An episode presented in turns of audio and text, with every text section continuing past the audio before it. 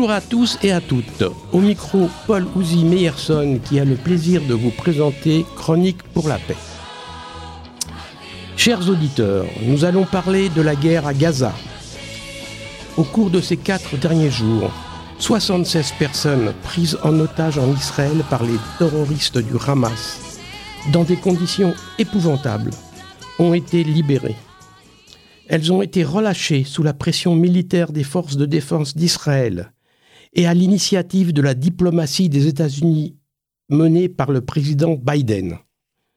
Ce résultat a été obtenu grâce à une négociation qui a nécessité la médiation du Qatar et de l'Égypte. Une prolongation de la trêve pendant deux jours, permettant de libérer 20 otages supplémentaires, est envisagée. Il reste malheureusement encore 176, je dis bien 176, captifs, dont, des enfants et des gens âgés, emprisonnés dans les entrailles de Gaza. Nous devons exiger leur libération immédiate. La communauté internationale ne doit pas accepter le chantage cynique et mortifère des terroristes du Hamas. Parmi les 14 otages libérés dimanche dernier, figureraient les membres de la famille Goldstein-Almog. Chen, la maman. Agam, une adolescente de 17 ans. Gal, un garçon de 11 ans et le petit Tal qui a 8 ans. Hélas, leur père Nadav et leur sœur aînée Yam ont été assassinés par le groupe terroriste Hamas le 7 octobre lors de l'assaut contre le kibbutz Kfar Aza. Philippe Gumplovitch, leur cousin de France qui s'est mobilisé tout au long de leur enlèvement, témoigne ici des heures sinistres qui ont précédé la fin de leur détention et leur arrivée sain et sauf en Israël. Philippe Gumplovitch est universitaire, historien et musicien. Il a publié de nombreux ouvrages et, très récemment, il a participé à la rédaction de l'encyclopédique Histoire, Histoire juive de la France, dont nous avons parlé ici il y a quelques jours. Philippe Gumplovitch, vous m'entendez? M'entends très bien, oui. Oui, bonjour Philippe. Alors, comme on se connaît bien, mhm. euh, on ne va pas faire semblant dans les circonstances. Jean, je vais te tutoyer. Et tout d'abord, je voudrais te dire que je suis très heureux de la libération des membres de ta famille et de savoir qu'ils sont de retour en Israël, ils sont en sécurité et protégés. Mhm. Je pense, Philippe, que tu dois te sentir plus léger à l'heure où nous nous parlons et je voulais te remercier de témoigner. Écoute, euh, oui, c'est, comment dire, c'est un soulagement énorme, bien sûr. Un soulagement énorme, d'autant plus qu'il a été euh, précédé de cette journée de dimanche qui était pour, pour, pour ma famille et puis pour chacun d'entre nous euh, euh, extrêmement stressante parce que la première question c'était est-ce qu'ils en font partie euh, Des bruits couraient qu'ils en étaient. Ils faisaient partie des, des, gens que ma fille Eve appelle éligible, enfin appelle éligible. donc est-ce qu'ils étaient là bah, En fait, ils étaient là et une fois partis, euh, ils étaient captifs au, sud de Gaza. Donc il a fallu beaucoup de temps pour, euh, il a fallu beaucoup de temps, oui, pour que le, camion de la Croix-Rouge les, amène jusqu'à la frontière. Et, pendant, tout ce temps-là, c'était qu'est-ce qui va se passer, euh, etc. Donc arriver en Israël, c'était vraiment un énorme soulagement. Oui, on a tous suivi ça. Alors, et effectivement, il y a eu des péripéties angoissantes. Mhm. Dis-moi, Philippe, est-ce que tu peux nous expliquer un peu qu'est-ce qui, qu'est-ce qui représente pour toi la famille Goldstein-Almog Quelles sont tes, relations avec eux? euh, Quels sont tes liens de parenté pour que nos auditeurs sachent C'est très simple. Hein. Le, père, qui s'appelle David et qu'on nomme Gogo en Israël, est mon cousin Germain. D'accord. Mon cousin Germain, son père était le frère de, le frère de ma mère. Et donc, c'est la branche euh, israélienne de la famille, euh, celle qui est euh, qui, qui, qui s'est installé euh, avec donc le frère de mon avec le frère de ma mère euh, après la la libération des après la libération des camps. D'accord. Ce sont donc c'est des gens, c'était des gens qui sont arrivés après la guerre, quoi, tout de suite après la oui, guerre. des gens qui sont arrivés tout de suite après la guerre, et mon cousin qui a à peu près mon âge, à peu près, hein, à peu près mon âge, est né quelque temps après l'arrivée, enfin l'aliade. La, de mon oncle en Israël, mon oncle Donc c'est une famille fondatrice ancienne du kibbutz Kfaraza en fait. Oui, c'est une, c'est une famille. Mon, mon cousin euh, faisait partie d'un mouvement de jeunesse euh, sioniste, socialiste. Shemerat Saïr Non, non, pas la Shemerat Saïr, la Noah Haoved, enfin ah, l'équivalent de, l'écoute aponyme euh, d'autrefois. Et donc il est, euh, bah, il, a, il a réalisé son idéal socialiste en s'installant à Kfaraza quasiment, enfin très, très peu de temps après la fondation du kibbutz. D'accord. Alors, dis-nous, est-ce que tu as eu des leurs nouvelles fraîches? Comment se passe leur retour en Israël? Et Ils sont en bonne santé là? Oui, écoute, j'ai eu des nouvelles, euh, pas directement, mais ma fille euh, en a eu très précisément parce que elle se déploie euh, énormément pour pour pour, pour, comment dire pour, pour se faire leur porte-parole et le porte-parole de tous les otages. Oui, enfin bon, le, le, le message c'est qu'ils vont, euh, le message c'est qu'ils vont bien. Effectivement, physiquement, euh, apparemment, euh, ils sont, ils sont, ils sont en bonne forme. Les, les messages qui passent de, du, du kibbutz par, par, mon, par mon cousin Germain, c'est c'est crying and laughing. Ils pleurent, ils pleurent et rigolent en même temps. Mais ce que je pense, enfin bon, euh, il est très difficile aujourd'hui d'en savoir beaucoup plus euh, parce qu'il y a bon, il y a, une un, impératif de, de, de, décence et de prudence en Israël au moment où les où la guerre avec le Hamas n'est pas terminée. Euh, n'est pas terminée. Mais ce qui est pour moi à peu près à peu près sûr, c'est que les, les, les jours prochains vont être très difficiles pour eux intérieurement que le choc émotionnel est, est, très fort. Euh, la réalité, euh, va, la réalité va les rattraper et la, la réalité va les rattraper euh, bientôt. C'est-à-dire que ce qu'ils ont vécu, l'assassinat sous leurs yeux de leur de leur père et de leur sœur. Je parle des petits. Hein, et, puis, et puis il y a la il y a, y a Reine, la mère et, et cette, cette femme a, a perdu en, en quelques heures. Enfin, elle est devenue otage, veuve et mère endeuillée d'un enfant assassiné. Ça fait beaucoup pour une seule personne. Ça fait beaucoup pour une seule personne. Et toi, euh, Philippe, comment tu as appris tout ça? Comment, comment, tu as, comment tu as été tenu au courant de, de, de, de cette monstruosité? Et comment tu, tu, tu, as, tu as appris que ta famille, avec Faraza, avait été touchée durement par, par, par, par les terroristes du Hamas, euh, par les pogromistes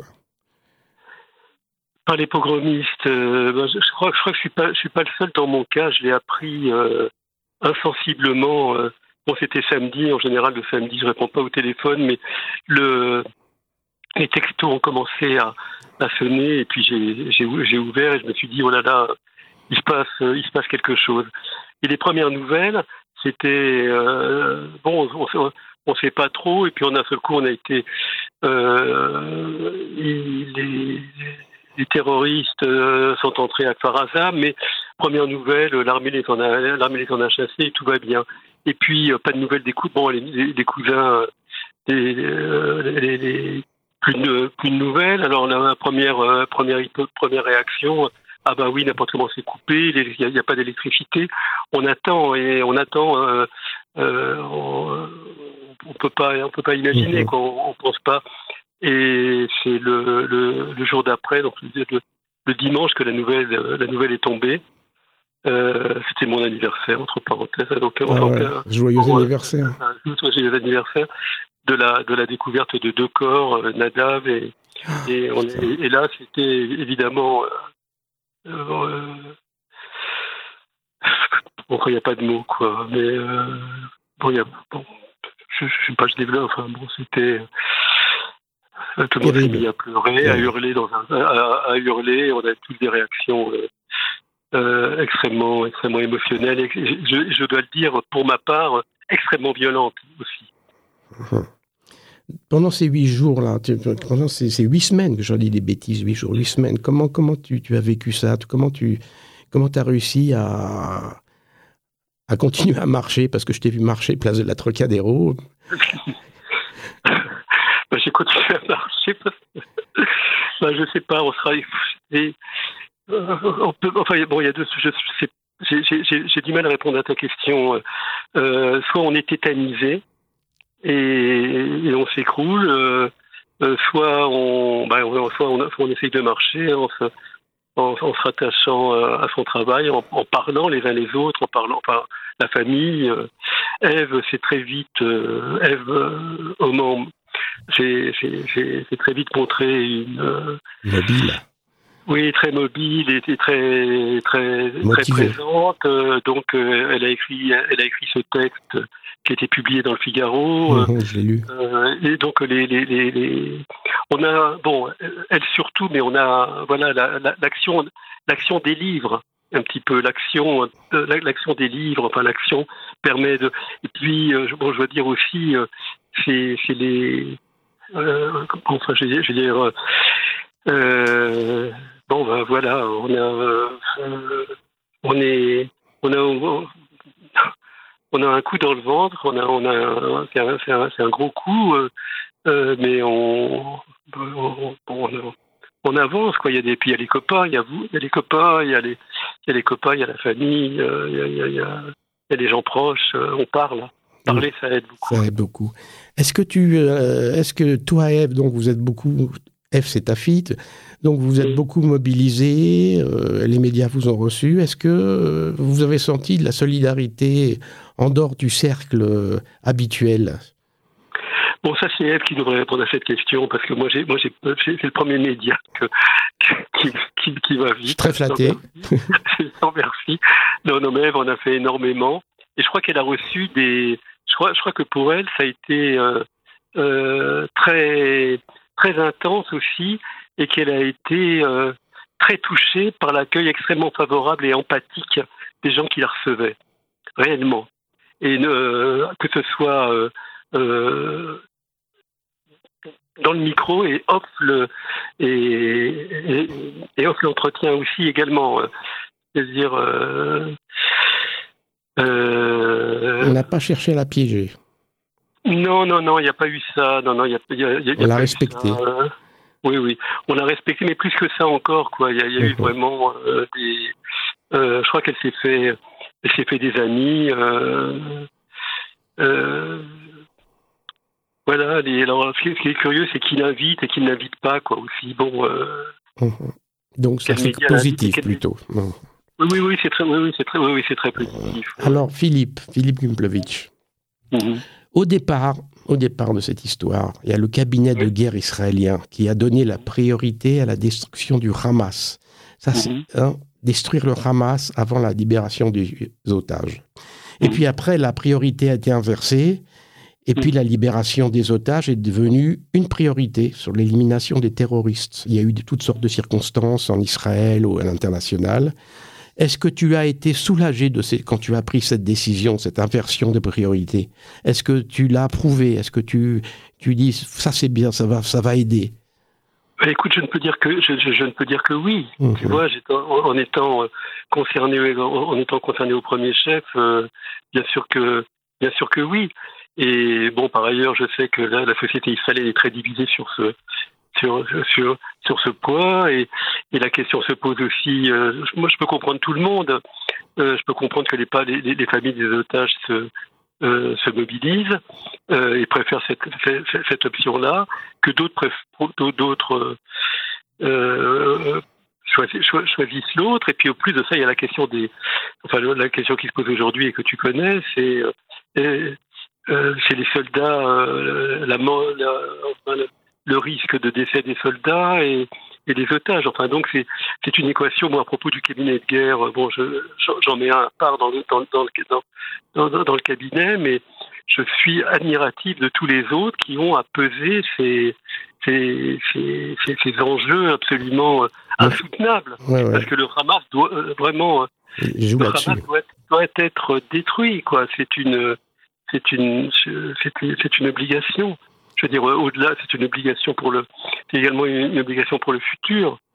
Et je dis, à l'exception de quelque chose que je peux dire aux auteurs de, de, de, de Radio Shalom, c'est que la différence entre ce pogrom-là et le programme de Kitchenev, c'est que nous avons une armée qui peut aller rechercher les, les pogromistes et qui peut punir éviter, qui peut, oui, qui peut châtier, même si c'est pas, il s'agit pas de vengeance, mais de justice. De justice, oui. Et, euh, et ça, c'est une différence euh, euh, évidemment fondamentale, indépendamment des des, des, des, erreurs et même des, épouvantables lacunes qui ont, qui, qui, ont, qui ont permis que cette barrière de, de sécurité saute en 20 points.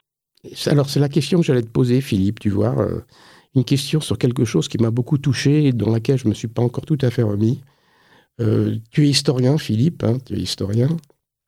Comment tu aurais pu croire qu'Israël allait laisser ses kibbutzim et ses villes du Sud quasiment sans défense pendant presque une journée? Il n'y avait plus de ça, il y avait face au Hamas.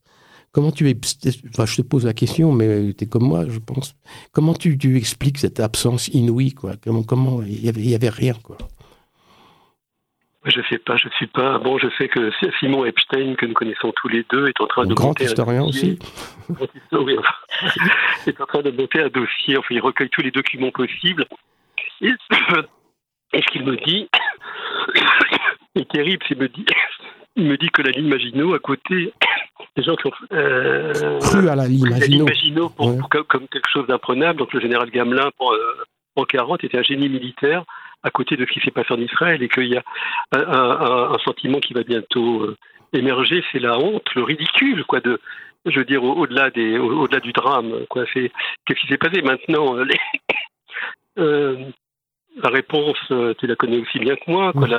l'armée qui se déploie euh, dans, les territoires de Cisjordanie, euh, plutôt que là, euh, et puis des choses auxquelles on n'ose même pas penser, quoi. C'est que c'est Kibbutzim, bon, après tout, c'est bon.